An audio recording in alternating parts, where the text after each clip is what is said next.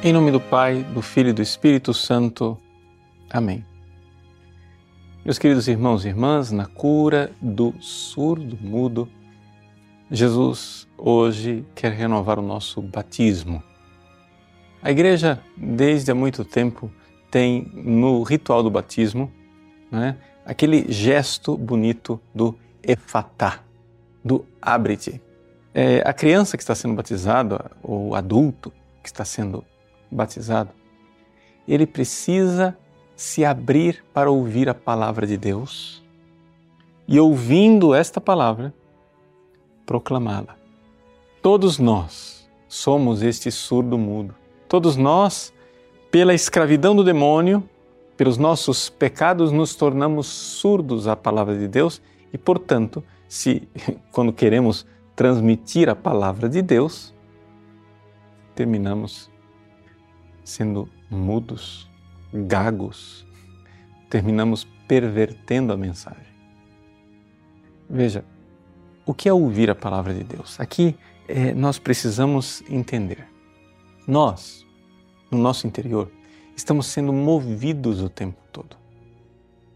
Ou nós somos movidos pelas nossas paixões, que podem ser desordenadas, e a gente chama isso de carne, ou seja, são tendências do nosso corpo que levam nossa alma para o pecado, ou paixões que podem ser mais ou menos ordenadas, mas que não têm impulso suficiente para nos levar a Deus. Nós precisamos da graça, precisamos de um auxílio divino, porque dentro de nós não é, é não há impulso suficiente para uma decolagem na direção de Deus. Até mesmo o homem razoavelmente ordenado, ele não dá conta de amar Deus e amar verdadeiramente.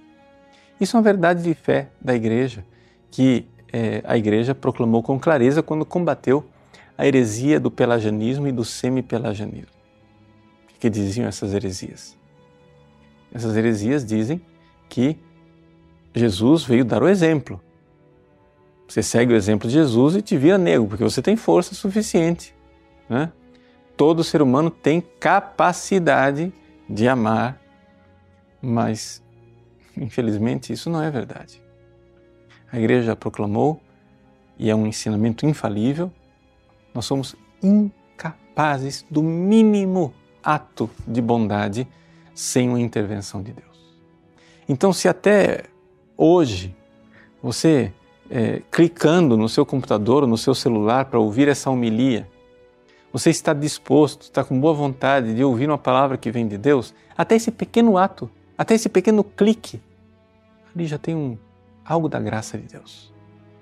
Mas pode ser que esta graça que te fez ouvir, procurar ouvir a palavra, ainda não seja suficiente, porque porque dentro de você estão gritando paixões estão gritando coisas que ensurdecem você. Existem duas formas de você ser surdo. Uma é você não ouvir nada.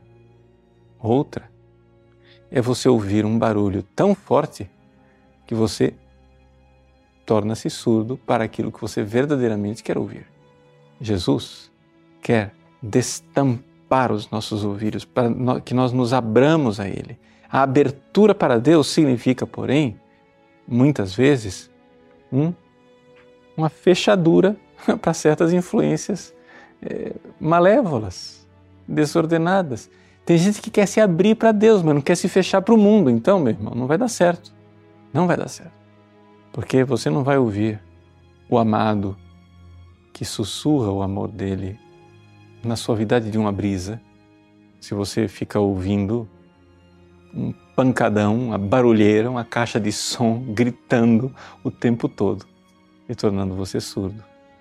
Por isso, efatá, abre-te para Jesus, mas fecha-te também para o mundo.